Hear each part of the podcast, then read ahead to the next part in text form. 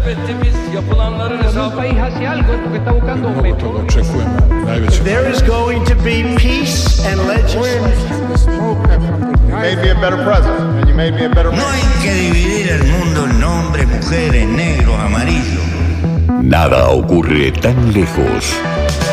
Foco Internacional. Acortamos distancias con Augusto Grilly Fox.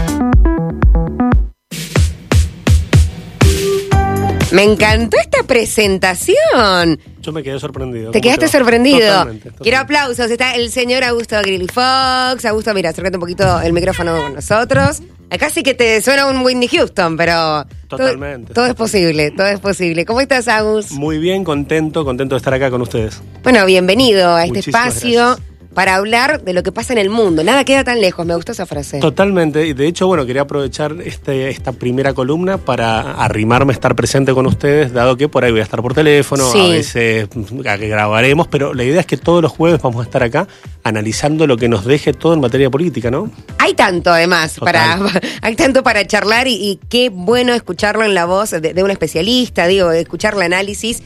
E imagino que también tiene, tiene que ver con nosotros, porque hay cosas que pasan en el resto del mundo y cual efecto dominó quizás eh, en alguna puntita o la otra repercute aquí en Argentina. No te quepa la menor duda. De hecho, también es por ahí la idea ir charlándolo y llevando esa lógica que se vaya dando o esos acontecimientos a nuestro día a día, a nuestra economía, a nuestros intereses, ¿no? Sí, bien, bien. Imagino que lo, lo destacado de esta semana tiene que ver con lo que está sucediendo a Donald Trump.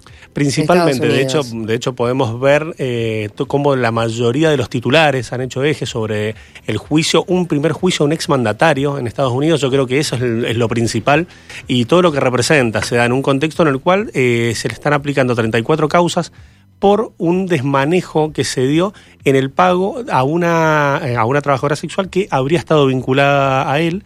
Eh, él lo ha negado durante 10 años. Este proceso no es por el pago que se habría realizado, sino porque en Nueva York él dibujó, podríamos decir, Sí. que estos pagos eh, se generaron como desde su estructura, eh, desde, desde su estructura legal. Entonces es ahí donde aparecen como minutas legales los pagos que habría hecho y es acá donde hay una suerte de estafa, ¿no? Claro, como que sacó que dinero público aparte. 130 mil dólares. Ah, bueno, sacó un poquito, digo, un vuelto, no, no, no de su dinero personal, sino de plata que debería haber sido destinada. Más que destinada es el no? asentamiento. Ah, es el el asentamiento, o sea, que lo utilizó para una cosa cuando está asentado que ha sido para pagos legales, Mm. jurídicos que se han desarrollado. Es ahí donde queda vinculado. A él mismo, a- él le alega que es una casa de brujas, de que no tienen ningún tipo de prueba real. Eh, de hecho, fue bastante particular la forma en la que llegó, tuvo sus detractores, tuvo la gente que lo apoyó.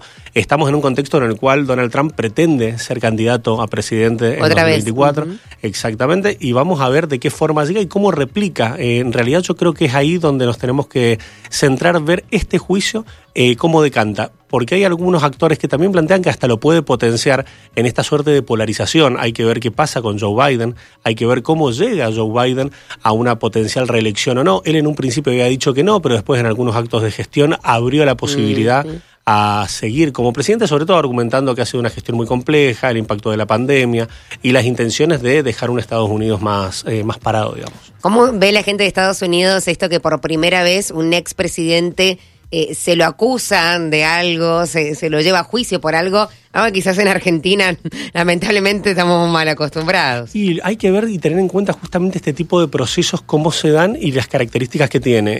Eh, sobre todo ver en Donald Trump, un presidente que llegó en su momento como un outsider de la política, que ya no lo es hace tiempo, dado eh, dada la propia gestión Claro. que ha tenido eh, y las distintas situaciones que se le fueron dando. Y vamos a ver también si esto replica a nivel global. Un dato también es, eh, llegó Jair Bolsonaro a Brasil, se presentó Jair Bolsonaro también a rendir cuentas ante la justicia por unas joyas que supuestamente le habían regalado a su esposa. eh, por las cuales no podía explicar por qué las había querido ingresar sin declararlas. De Arabia Saudita. De Arabia ¿no? Saudita, exactamente. Entonces empezamos a ver esta suerte de expresidentes donde empiezan a rendir en el banquillo y donde empiezan a aclarar qué es lo que ha pasado o de una forma u otra también se empiezan a dar estos procesos para dejar eh, por lo menos traslúcido qué es lo que se plantea. Y bienvenidos sean esos, Totalmente, esos totalmente. momentos o esos planteos, algo que quizás antes pasaba sin eh, mayor pena o gloria y ahora que se haga detenimiento puntual. Y que se dé. Y que Exacto. se dé, por supuesto. Bueno, eh, usted dirá qué otros eh, temas eh, trae para charlar con Hay, un- nosotros. hay una cuestión particular que se dio, que es el eh, que ha sido la figura de Guillermo Lazo, presidente de Ecuador, esta semana. ¿Y por qué hacemos eje en él? Hay un pedido de juicio político, pero en este contexto también él ha permitido, en, el- en, digamos, en la realidad que se vive por el narcotráfico y por la inseguridad en Ecuador, eh, un tema muy polémico, el cual plantea la posibilidad de armarse a la comunidad eh, en general. Eh, si bien hay requisitos que, que plantean los 25 años y eh, hay exámenes también toxicológicos, psicológicos, genera un debate por el cual justamente se plantea esta discusión de hasta dónde puede llegar a ser positivo para la sociedad y sobre todo haciendo eje en un país el cual fue el principal en el que se generó un estallido social en el Cono Sur. ¿Por qué planteo esto? Porque justamente deja abierto eh, esta discusión de qué pasó en los países donde se dieron estallidos sociales. ¿Se respondió ante las necesidades? Yo creo que no. Y justamente cuando se empiezan a profundizar nuevamente estas realidades, las respuestas empiezan a ser por ahí no las óptimas. Digamos, yo en lo particular me parece que no es una medida que, eh, digamos, que avance contra la inseguridad el hecho de permitir eh, que las personas se armen en forma civil y creo que justamente está llevando a situaciones más complejas en el corto y mediano plazo. Hay experiencias como la del Salvador, donde se quiso aplicar un sistema similar y se terminaron armando a sectores ilegalizados. Esto potencia los circuitos eh, ilegales de venta de armas. Bueno, hay que ver cómo replica esto y justamente tener en cuenta antes del juicio político que se le va a llevar a cabo a Guillermo Lazo que eh, la realidad es que en los distintos países donde se han dado los estallidos sociales se trataron de aplicar mecanismos, pero esos mecanismos no han dado resultado aún a, estas, eh, a estos reclamos estructurales en materia previsional, en materia de salud, en leyes laborales, en educación. Entonces es ahí donde uno dice estemos atentos porque pueden llegar a haber exigencias o manifestaciones en relación a esos reclamos históricos. Pero a nivel eh, comparar con diferentes situaciones latinoamericanas, ¿cómo está Ecuador hoy? en una situación muy compleja, desbordado en materia de inseguridad, sobre todo un país que no tiene la capacidad para poder pelear contra el narcotráfico, en una situación donde, de hecho, por ejemplo, eh, en lo que ha sido Guayaquil, en lo que, ha- en lo que representa el primer trimestre, ha tenido 555 asesinatos. O sea, es una situación bastante delicada. Eh, por la cual, de hecho, eh, hay organismos internacionales que están sugiriendo que se revean las medidas y las políticas aplicadas, porque una lógica con la cual se busque armar a la ciudadanía no hace a la seguridad. Seguridad no representa armar muros, seguridad no representa tener cámaras o estar armado. Seguridad es un pacto social mediante el cual se puede avanzar. Y no tiene nada que ver con un pacto, por ahí esta posibilidad de que, el- de la ciudadanía se arme, ¿no? ¿Y cuáles son las opciones que enfrenta Lazo? Eh, las opciones en este contexto puede llegar a ser destituido. De hecho, se le, eh, se le ha generado un pedido de juicio político por eh, peculado cuando él estuvo, él antes de ser presidente, en el 2018, en lo que fue el manejo de una petrolera nacional de- del Ecuador. De- se le pidieron el juicio político 94, eh, perdón, 104 de 137 legisladores y hay que ver si esta mayoría eh, aprueba o no en el desarrollo de este juicio algún tipo de irregularidad, lo cual podría llevar a cesar su presidencia, eh, ser reemplazado por el vicepresidente y convocar elecciones en el, en el corto plazo en Ecuador, o no tener las cantidades necesarias, que son los dos tercios de la legislatura, eh, para aprobar este juicio político y que esto lleve naturalmente a que mm, continúe con su gestión.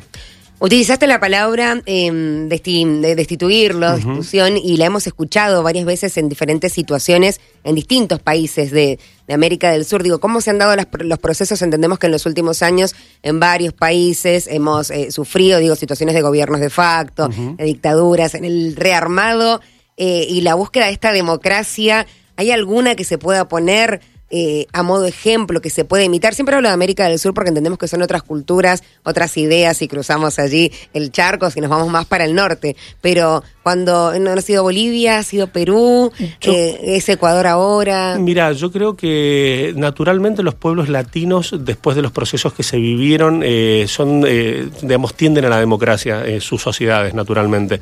Tomo el modelo, el proceso que se dio eh, en Bolivia en relación a las irrupciones que hubo, al, eh, digamos, al golpe de Estado que, sufrió Evo Morales y entender el proceso electoral que se dio que colocó a Luis Arce con 20 puntos eh, de diferencia como presidente de Bolivia. Chile supo salir de un estallido social con un proceso electoral virtuoso. Eh, donde no hubo dudas que el ganador fue Gabriel Boric con 10 puntos de diferencia. Donde la gente no estaba votando en Chile. Totalmente, y de hecho se batieron récord en participación, eh, si bien estuvo bastante polarizada, como también lo estuvo en Bolivia, pero el hecho de que estén polarizadas no quiere decir o no plantea que no sea una festividad democrática. Totalmente. A diferencia por ahí de lo que fue la elección en Estados Unidos, Estados Unidos, autodenominado el padre de las democracias, le costó mucho democráticamente el, el último proceso electoral donde Biden es presidente con un Donald Trump que al día de hoy no acepta la derrota. Entonces vemos esas contradicciones y esas distintas polarizaciones. En la Argentina se ha debatido mucho, pero los procesos electorales no han dejado dudas y con una polarización muy importante. La presidencia de Mauricio Macri fue por eh, por una diferencia de 1,6 puntos y en ningún momento se puso en duda. La presidencia de Alberto Fernández en primera vuelta por 8 puntos tampoco se puso en duda. O sea, la Argentina es muy sana en ese sentido, ¿no? Eh, para entender, claro, dó- dónde estamos, cómo se inserta Argentina en el mundo, en América Latina, bueno, en América del Sur. ¿Y para dónde vamos? Qué bueno que Augusto se sume cada jueves. Leonor me dice, excelente, felicitaciones. El informe internacional lo vamos a tener todos los jueves. Hoy, eh, a modo feriado, Augusto se sumó un poquito más tarde, pero vas a, vas a madrugar, Augusto. Totalmente. La idea, soy, mira, el tiempo me ha llevado a ser un madrugador. no le queda otra. Totalmente. Hoy, porque Augusto es un día no laborable, de Tal modo cual, me excepcional. tomé, me tomé un ratito más, Perfecto. pero de hecho es más, cuando tengo un rato es más, hasta trato de ir a nadar a las 7 de la mañana. No, porque como- vas a inaugurar, vas a estar ahí abriendo la pileta. me pasa, me pasa. no, está abierto y voy a estar con el toallón ahí la pata de en la puerta. Y no sabes lo fuerte que es en invierno eso. ¿eh? Qué valiente, qué valiente, qué valiente. Nos queda repasar algo más, nos querés, a- si es que se puede, ¿no? Adelantar algo para la próxima semana. Sabemos que también estamos atados a, a la, a la actualización de las noticias, ¿no? Total, bueno, la idea es que también vamos a estar trabajando la coyuntura, tener en cuenta justamente este proceso que se ha vivido en Israel en materia, eh, en relación a la reforma judicial, en materia judicial, y el impacto que ha tenido a nivel social, estar atento a esto, porque justamente Benjamín Netanyahu lo que planteó su primer ministro es que esto iba a tener un receso, pero que se iba a rediscutir, y tengamos en cuenta que llevó a las calles a alrededor de 650 mil israelíes sobre un país de alrededor de 9 millones, o sea, casi el 10% de los, eh, de los israelíes se han manifestado en las calles eh, en repudio a esta reforma judicial y también latente lo que se está dando en Francia en materia En de reforma previsional. Sí, Ma- Marce lo ha comentado en varias, en varias oportunidades, pero para quien se lo ha perdido, están eh, aumentando la edad jubilatoria. Hay, una, hay una propuesta en En- síntesis. claro, en síntesis. Hay una propuesta, eh, por- en realidad no es una propuesta, ya la aplicaron por decreto, que es una reforma previsional, la cual plantea principalmente llevar la edad jubilatoria de 62 a 64 años y la cantidad de años de aportes para jubilación plena de 42 a 43 años. Esto ha tenido un repudio generalizado en Francia. El hecho de que Macron no haya respetado el proceso legislativo para que se apruebe y lo haya hecho por decreto, creo yo que ha traspolado los reclamos a su figura. De hecho, entiendo que su figura es la que ahora está en tela de juicio y no la reforma. Hay que ver eh, cómo evoluciona esto. Se cayó el diálogo con los sindicatos, eh, los sectores trabajadores y los sectores estudiantiles se han vuelto a juntar. Y hay que tener en cuenta que en Francia no son tanto los antecedentes en los que se hayan juntado los trabajadores y los estudiantes. Y los recuerdos que hay son justamente eh, referencias como el Mayo francés. Wow. Wow, ¿Cuándo le queda a Macron? No, está recién empezando. Está O sea, empezando, sí, sí, sí. claro, le que tiene todavía. va- Y aparte tener en cuenta que Macron eh, fue reelecto con 27, 28 puntos y con un contexto de polarización entre Mélenchon, el candidato de izquierda, que sacó 22, 23 puntos, y Marine Le Pen, que sacó 25, 26 puntos. O sea, eh, no, es un, no, no ha sido un presidente que haya marcado una gran diferencia o que haya tenido apoyos legislativos muy grandes, ¿no? Bien, bien. Augusto, qué placer escucharte. En tus redes compartís eh, datitos, información, análisis, opinión. Estoy reactivando eso, así que se van a ir entrando a poco. Bueno, pero ¿dónde te encontramos? En Agrilifox eh, es, mi, Sí. es mi Twitter y Augusto Grillifox mi Instagram. Bien, y haces ahí videitos, sos influencer, ahí sos vamos. influencer de la política internacional, Augusto. Lo vamos trabajando. Me a los 39 años no me ha agarrado como un nativo nativo, pero lo vamos Bueno. tratando, tratando de trabajar. Pero bien, me encantó. El próximo jueves, 7.30 entonces, eh, aquí en vivo o por teléfono vamos a seguir eh, hablando, ¿no? De lo que pasa en el mundo y cómo, qué papel juega Argentina en todo esto. Totalmente. Les agradezco mucho y nos encontramos la semana que viene. Un gusto, un gusto, Augusto, un gusto, Augusto. Augusto Grilly Fox, entonces, con nosotros cada jueves para hablar de, de política internacional, noticias, ¿no? Lo que está pasando en el mundo y lo que nosotros tenemos que saber.